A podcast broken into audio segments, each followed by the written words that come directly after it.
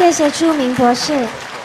现在有请香港中文大学艺术系主任莫家良教授为我们主持问答环节。有请莫教授。听毕老师的讲座，实在获益良多。相信在座不少听众都有一些问题想要请教朱博士。如果各位希望提问，请举手示意。好啊，各位呃，我们非常感谢呃刚才朱老师给我们那么精彩的一个演讲。那么刚才他呃谈到很多事情啊，呃主当然主要是呃艺术跟呃修行的关系。那么里面也提到了很多，比方说关于学习的问题，关于怎么忘记的问题，也包括了嗯呃主线。啊，你要不要呃不留意祖先啊他们呃留下的传统，呃也有一些关于呃立场呃东方西方怎么超越那个标准，呃你创作的时候不要想的太多等等等等问题。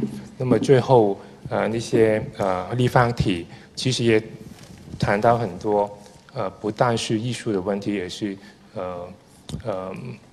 教呃教人道理的问题哈，嗯，所以呃今天的内容其实非常的丰富，非常非常感谢。嗯，现在是个呃，其实我们时间比较比较宽裕啊，应该有可以超过一呃半个小时可以发问。那么嗯，我是主持，所以我有一个特权，我想先发问一个问题啊，嗯，我们在。呃，之前的呃这个 PowerPoint 看到呃你很多很多的作品，那么你从早期呃乡土到呃太极，又到人间啊，那么到现在的呃立方体，这个转变其实是挺大的。是是是。那么当然那个过程也是比较复杂啊。其实你是怎么样决定要做那么大的改变？嗯。啊，那么那个难度。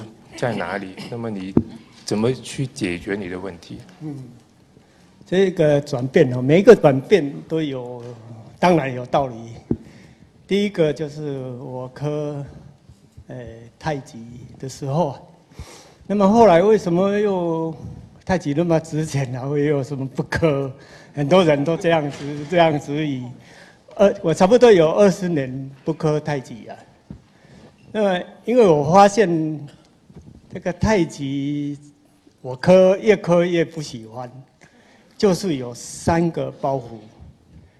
第一个包袱就是太极拳，这个不是我创的，是张三丰创的。第二个就是说，你要磕太极拳的时候，要不要他的，要不然他的招式招式啊？要，一定要，少不了的。那要不要他的精神？也要。你看这这样子，你还还怎么创作呢？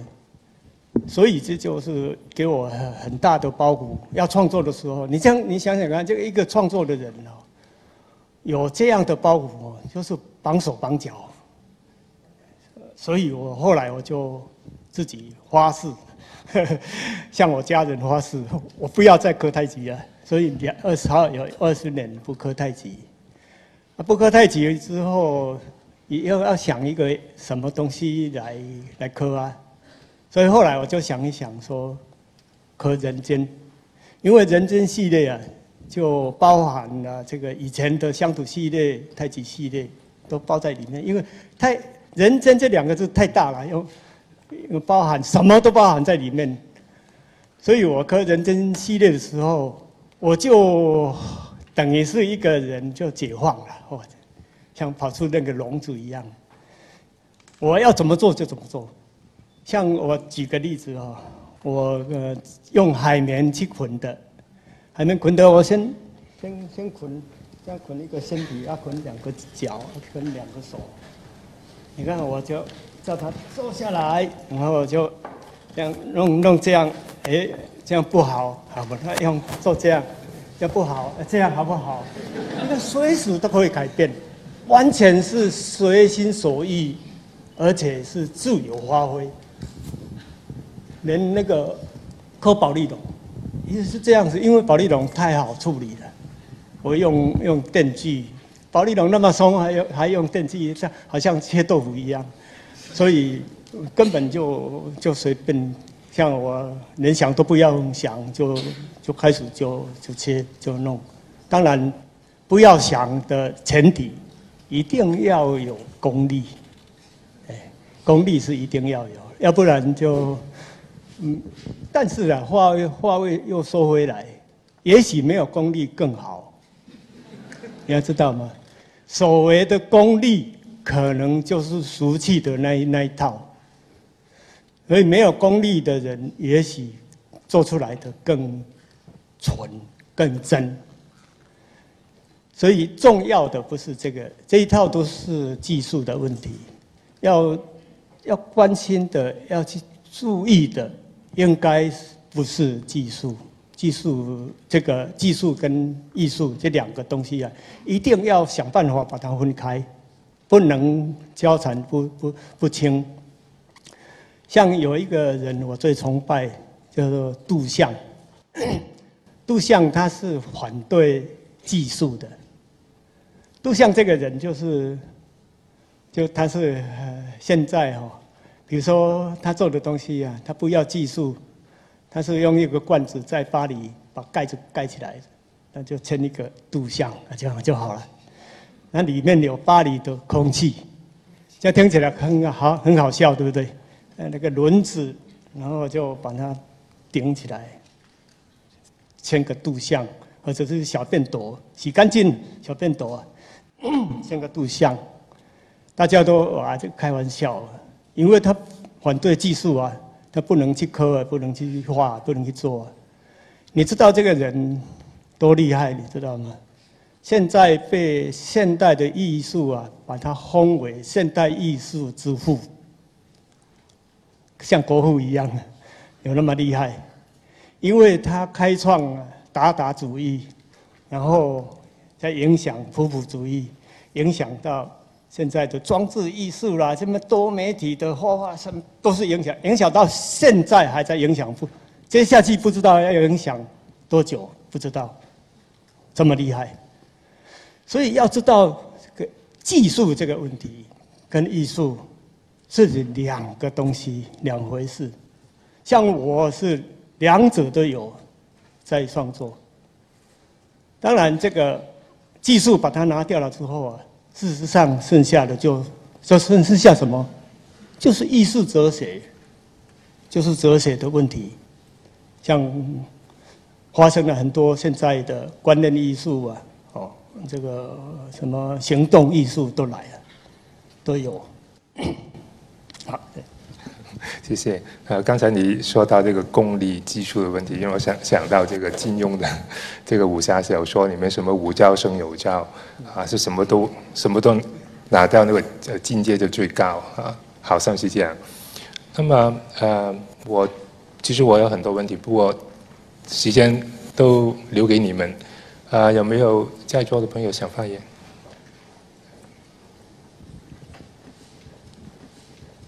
哎，朱老师，好久不见，你好。是啊，我刚刚很认同跟欣赏你说那个方的艺术的概念。是。那现在，呃，现在人呢，我们常常都困在那个方方里面哦。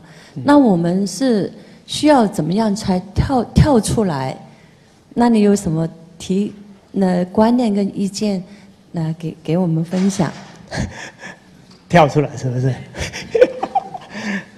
这个 这个问题是很大，也可能也是很难的事情了。我我只不过是把问题点出来而已，我实在是没有能力去解决这个问题，因为这个问题实在是太大，好像我们的人生离开不开这个荒，那要怎么解决呢？只不过问题是该有问题。我是把它点出来而已，它点出来以后有什么有什么价值，那就不一定不知道。好，呃，刚才有位朋友在上面的，哎，朱老师你好，哎你好，首先很欢迎你到中文大学来，还在这里。哦，是。啊，我我年轻的时候在中大念书，是。经常深夜在这个门下面喝酒，所以 很开心今天今天你能够来到中大哈。我我的问题是这样子，我看你的太极系列到这个人间系列，然后再到刚才你谈那个立方的系列，是，我感觉那种感觉是背后有一个共同的信念在后面，就是自由这个概念。就我不太肯定你是不是很受道家，刚才那谈到东方的精神啊，中国艺术对你的影响，是不是道家那个自由的概念，其实在你整个系列里面有很扮演一个很重要的位置，就是人怎么样在在这个现代社会里面，怎么样跟自然之间找到自己的位置，然后过了一个很自由的生活这样子。我这个是一个问题，下接下来的问题是。可能比较难一点，跟刚才那个同学问题有关，就是人怎么样可以活得自由一点？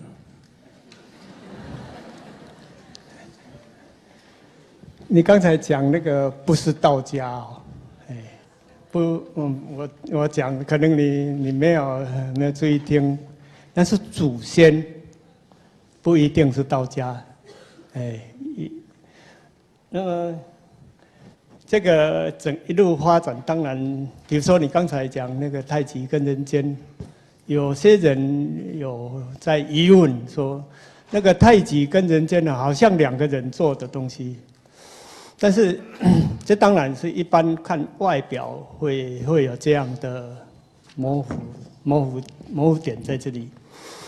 我举个例子，你们就会很清楚。比如说我们的毛毛虫。变蝴蝶，你看那毛毛虫，它的它的不管是行动啊、吃东西啊，都跟蝴蝶完全不一样。一个那么丑，一个那么漂亮，但是你要知道，它是同一个生命，所以就叫做对变。所以创作的人啊，不要担心这个问题，不要去自己把自己吓坏了，这个外表的问题。只要你创作的态度是一样的，就对了。但是我我告诉你，还有一个有一点，我吹吹牛一下，像我，不管是太极或者是人间，我到国外去展览了，外国人一看就知道这个是东方人刻的。所以我刚才强调了那么多，这就是重点。一定要有这个，这叫做什么？叫做立场，叫做筹码。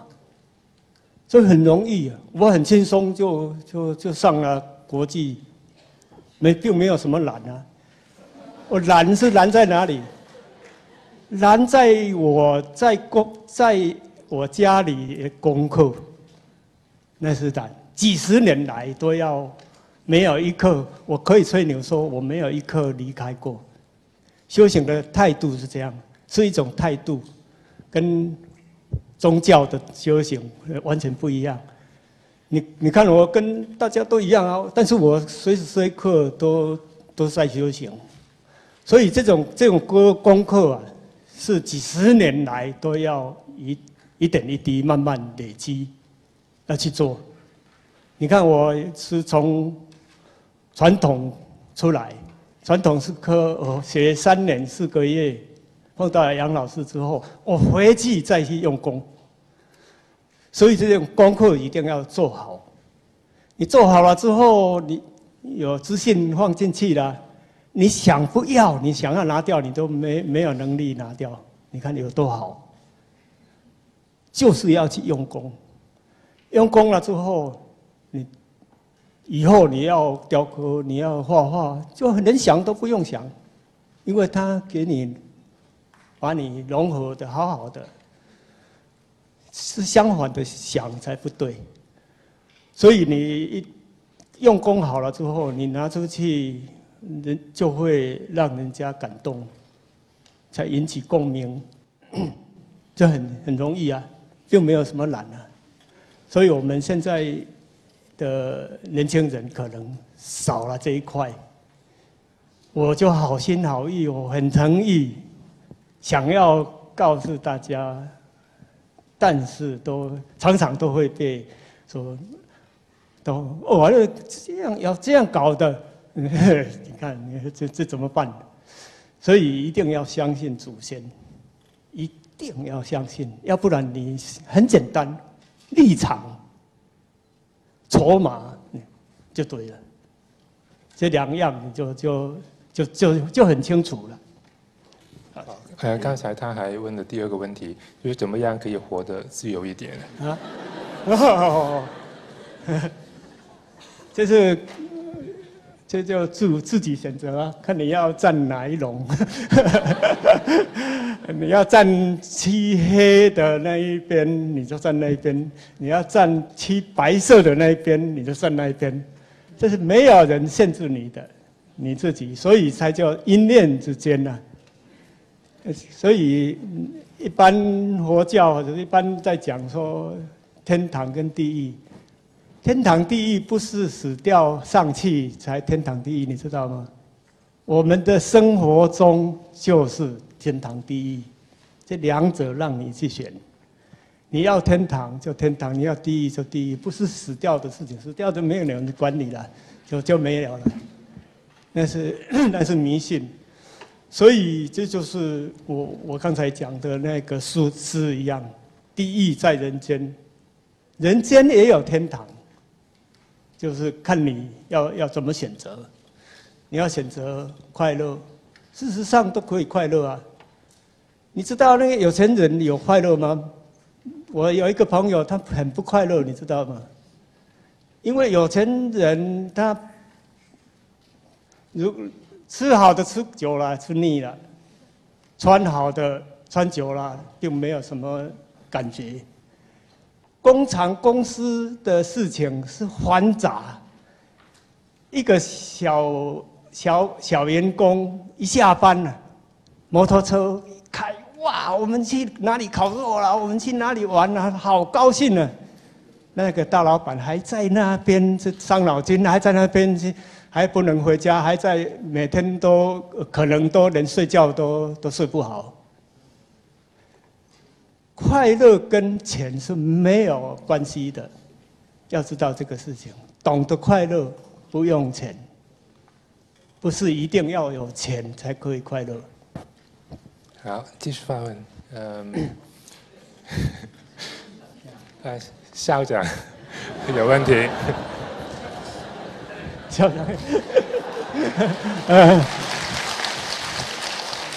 呃，朱老师，我们中文大学里面艺术系呢，不是最大，也不是最受欢迎的学系。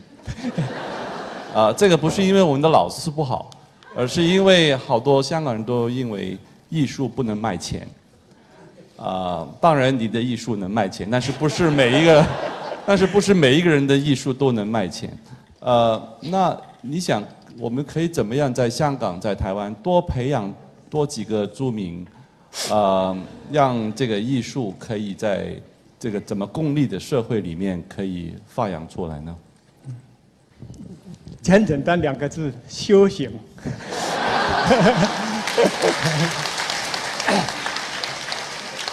千万不要，千万不要说迷信，学。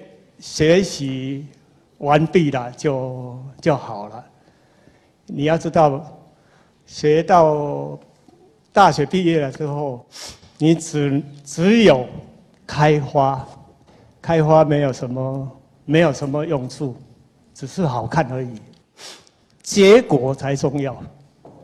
所以开花了之后就要结果。那如何才能结果？就是要进入修行这个阶段，这阶段太重要了。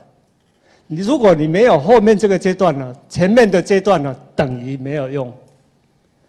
像 我们的传统教育也差不多是这样啊，学到硕士，然后学到博士，博士的时候就没有教师教你了，你自己要去修了，哎，把你带进门了。接下来博士了之后，你就是要自己去去去摸索，自己去去去修行。同样，你看连传统都是都是一样这个道理。两个字，修行。呃，我也我也很呃很高兴的告诉大大家，我们艺术系的同学有不少就毕业以后也是继续的修行啊，有一些在火炭啊，有一些在其他地方啊，所以那个前景也不错的。好，继续发问，呃，不如我们照顾一下那边的朋友好不好？哈，因为还没有，好，呃，第一行，对对。啊，朱老师有两个问题。第一个问题就是，请问你，呃，在你的眼中，三十岁到四十岁现在的艺术家之中，哪哪几位你是，哈觉得他水平很好的，你觉得很有前景的？这就是你很欣欣赏的艺术家，可以告诉我们一下是哪几位？第二个问题就是说，你收不收学生？呃，这呃最。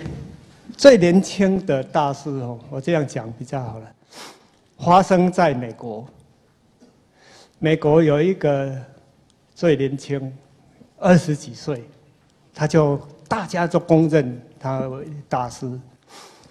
美国这个国家是非常特别的地方，因为它是大国，超级大国，而且他因为是年轻，没有包袱，所以有包袱的国家。就是包袱不好。你要你看这个现代艺术要发展，要求发展，处处都会受到阻碍。你看到了美国，你你有本事怎么发生，怎么去做，就一定可以有人欣赏，而且可以卖钱哦。这里我讲的这个大叔是卖钱的大叔哦，才二十几岁，这是非常特别的。还有一个，你收不收学生？啊，你收不收学生？哦，收学生，收学生，我曾经说过了三个了。啊，以前三十年前我在在这个艺专，现在是艺大，在那边教过两年。啊，后来没有在那边教，呃，我自己也说了三个。只有这样而已，啊后来就不敢再说，因为我我有责任感的人，我说了我一定要让他成功。我有人要介绍什么，不知道是哪一个大一所大学来要跟我学，我开说你一定要学十年，要不然我不收，那就吓跑了。为什么我一定要十年？因为我一旦说了，我就要要有责任啊！是朱明的徒弟，怎么能够丢脸？所以一定要让他成功。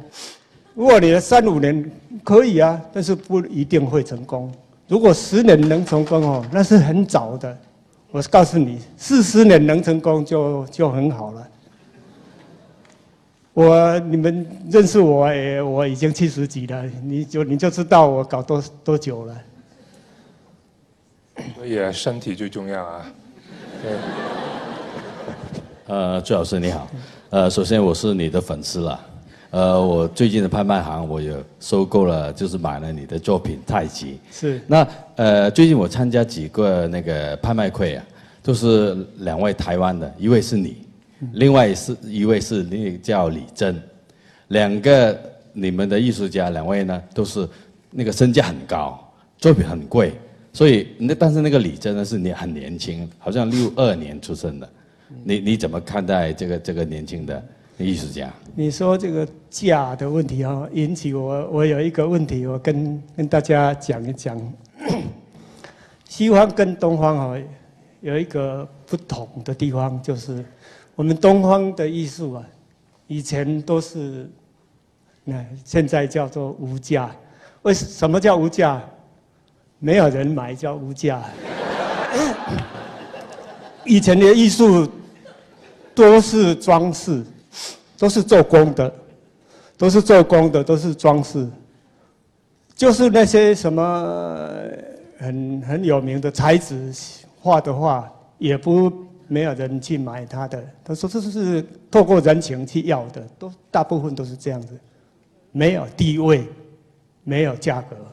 那西方就是把这个艺术独立起来，然后有价、有市场，这个是西方西方搞出来的。所以你想想看呢、这个这个价啊是很重要的问题。我告诉你，如果皮卡索那种画哦，把价格拿掉，发生在几十在在一百年前哦，要送给你，你一定不敢挂出来。可能你到到半路你就把它丢掉了，因为太难看了。你你想一想，那是不是价的威力？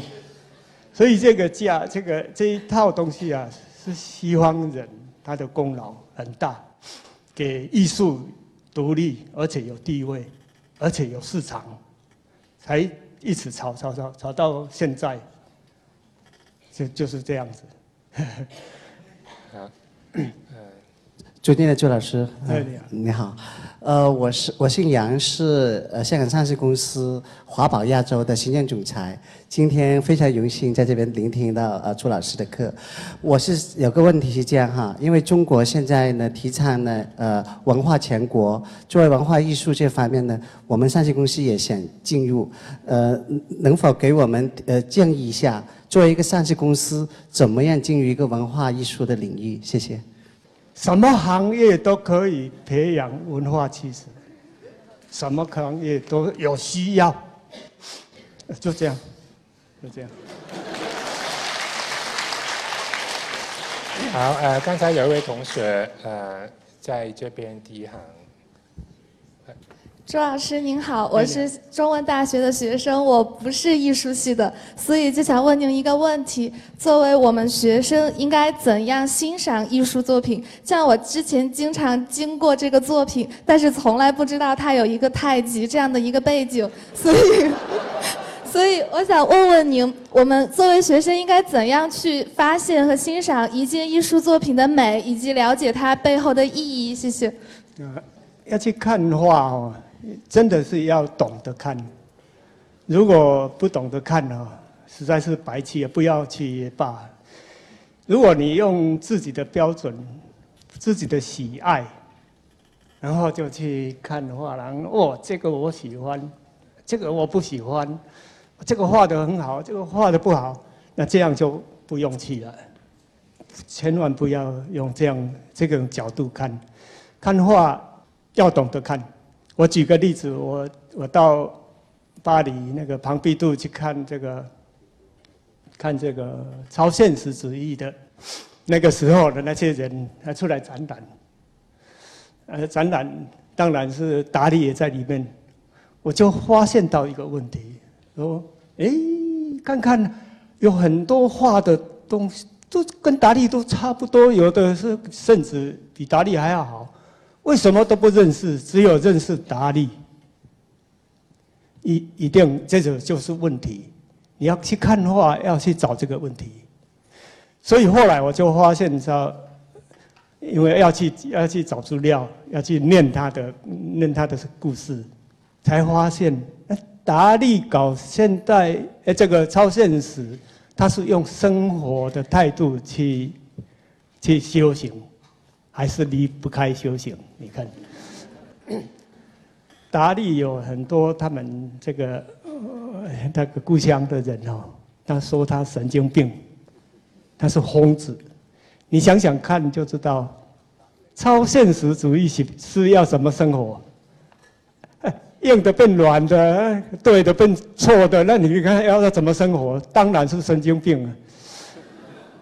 所以，因为他是要用生活的经验去寻找、去去去去体验，所以他写出来文章就是不跟人家不一样。没有体验的人说不好听，就只是技术而已。你要画画这个超现实主义，太简单了、硬的把它画软的就好了。天空或火车都在天空跑就对了，那有什么难？技术没有用的。达利就是用修的，他修出有他的文章，他的自己独特的看法，跟人家的看法不不同，就是这样。所所以看画一定要要懂，如果有一个人去看，看到一张画，哇，这张画实在是太讨厌了，怎么这样画呢？然后就回去了。他是打零分给这个画家。如果你懂得画看，你去找这个画家说，你画这张画是在在画什么？他说我要描述这个讨厌的问题呀，一百分。懂得看就是一百分，不懂得看你就给他零分。你看，所以一定要懂得看东西，才不会浪费你的时间。好，谢谢。好，那么你想呃多了解怎么看艺术，可以到我们艺术系来修课。呃，后面有一位我们的艺术系的老师啊，Maggie 呃尹。尹旭奇教教授，呃，朱老师，呃，谢谢你今天的演讲。是是的。我我想问你，今天特别强调两个东西，一个是修行，另外一个是祖先，两个问题。啊，很很明很，我们大家都看到你很很好的把两个东西融合在一起，才能够创作出这么好的艺术作品。呃，特别是你刚才讲到你不会再收学生了，那么我们没有机会就拜你为师，知道怎么样去修行才能够最接近祖先祖祖先。那么你可不可以呃分享一下你的经验？如果有学生或者是你自己过去的经验，怎么样修行才能够最接近祖先，把祖先的那些内涵转化为一个好好的艺术作品？事实上，你也不必要再再拜师，能。吸收的一句话就够了，不能吸收，你学三年也没用。这样就够了。下午我讲这这么多这一套东西，你回去就自己自修，就很够了。不要浪费时间跟我学。好，很还有很多很多朋友，呃，怎么办呢？哦，好好。中间的那位，好，朱老师，呃，今天学了很多，我是中文大学的毕业毕业生，是，嗯，我们是校友了，呃，真是荣幸，嗯，我您刚才讲呢，就是我们不要有有这个包袱，对，啊，我们要放下，所以是不是有点像《金刚经》里头说，你没有相，没有我相、人相。这这方面，嗯。但是另一方面，您您有讲呢，就是我们要不要忘记祖宗宗祖，这个是很重要。嗯，这一方面我有点糊涂了，就是呃，一方面我我们要什么都掉下不要，但是是不是掉下的都不要，但是祖宗一定要，他不是报复呢？谢谢你。这个丢这个问题哈，是一个大学问的。我讲的丢哦，是丢人家的想法、人家的办法，这些技术性的东西，这是没有用的。留下来是什么？智慧。有一个同学他就不理不能理解，他说：“要这要怎么怎么做呢？怎么可能留下智慧，然后忘掉这个东西？你就把别人所写的丢掉就好。”为什么不不可以？我说问他说好，那你我我告诉你，你现在来把你所学的把它丢掉，能不能丢掉到你还没学还没做学生的时候？他说当然是不可能了。你看这个是不是智慧？所以智慧是丢不掉的，丢掉是别人的那些办法。丢掉的是人家的思想，人家的，你你记那些东西有什么用呢？你你记了满脑子都是啊，你自己没有位置，那是很惨的事。那你自己要有位置，你必须要把家里要清干清干净啊，对不对？你要要清空。宗教家也有这样讲，那是杂念。我是说，这那是一种障碍，创创作来讲是障碍。好，那么时间的关系，最后的两个问题，好不好？啊，呃，这位同学啊，呃，粉红色衣服的，他举了很多次了。呃，朱老师您好，我是不是同学？我是呃商学院的老师。那我想问一下，你二零一三会再来香港展览，对不对？那可不可以答应我们再来一这里一次？哦，再来香港展览，啊哦展览什么时候可以再来？哦，二零一三，对对，你你的作品会二零一三再来嘛？对对对不对？那我们事实上今天很多同学、很多老师都没办法安排到时间过来，那所以我想问一下，你可不可以二零一三的时候再来我们这里一次？再讲一次是不是？对。好嗯嗯，这个这个要校长允许才对，才可以啊。啊，因为这个场所是校长的，我不能做主。其实我们已经安排了，二零幺三年是我们中文大学五十周年，那时候朱老师会在香港做一个展览，这个展览呢是香港政府康乐康乐文化局跟中文大学合办的，所以他一定会再来。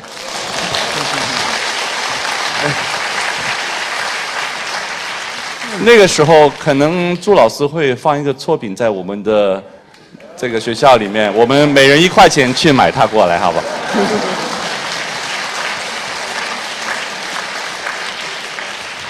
好，这这个是好消息啊。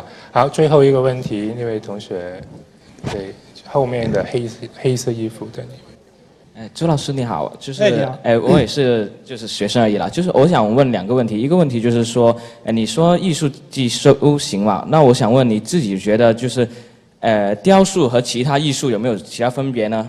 或者是艺术本身它有一些特质，它就可以治修行这个方面。另外一个就是问一些你的个人分享，就是你觉得就是在雕刻的时候，雕不同的材料，就是雕木头啊，或者是一些一些铁的、钢铁的，中间的那个感受感觉会有什么不同呢？然后就是你对那个材料的时候，因为我见到你的就照片，你是拿着一个电锯吧？那你觉得你是跟那个木头在搏斗，还是在和他在做什么？就是什么关系呢？你和和那块材料，这是两个问题。谢谢。我用过的材料是很多，但是我用材料跟人家的目的不太一样。一般人的目的可能是要什么效果，然后就换换什么材料。我不是，因为我我的目的是，比如说我刻木头的时候，一直刻，然后木头它就会会有答案出来。木头的刻木头那个刀法什么效果就出来。它这个效果，它这个木头它给我的资讯呢是有限的，刻了几年还是什么，就好像就没有了，它就不会再告诉我什么事情了，所以就换材料，换用海绵去捆，海绵捆出来之后啊，木头里面是讲说不出来的的的的的反应的效果。我要的就是这个东西。那个木头里面也没办法讲出海绵捆出来的效果，海绵也没办法讲木头的效果，所以这是最重要。每一个材料都有每一个材料它的特性，它所讲的故事是不一样的。你一定要去做，一定要去刻很多，或者是也要一定要去像我不锈钢去捆。像我不捆不锈钢是用一百五十吨的一个很很笨的笨机器，去把不锈钢四米里哦，把它捆，啊捆了之后都会会冒烟，冒烟。有一个，我们今天没有来，叫林博士啊，他就说啊，这样就有爆炸。因为一般人哦做不锈钢哦都是，差不多全世界都是这样啊。一片一片，然后再接，一片一片接，冷冷的这样做。他说那一那样做没有爆炸，要这样捆出来哦，因为爆炸，哎，分子爆炸它才会冒烟的。呃，科学家讲的就是不一样，所以捆了之后啊，他就又告诉我新的问题出来，在前面那几个他都没办法说出这种这种问题，所以最最重要是这个东西。所以我就这个材料做一做，给我一些资资料资讯，换材料换这个，他也有给我，换又给我，我每一个通通都给我，所以就会累积了很多的问题存在。到最后，什么材料我都做过，眼睛看得到的什么材料几乎都做过，所以才能够达到吹牛啊，呃随心所欲。所谓随心所欲，不是顿悟那种问题，是每一种材料都去克服，每一种材料你都能够能够把它作为做变成作品，这样才叫做。所 以这是才能够变成随心所欲。好，呃，时间刚好，好，非非常非常感谢呃，好，谢谢各位啊，谢谢，有机会我会再来哈。好。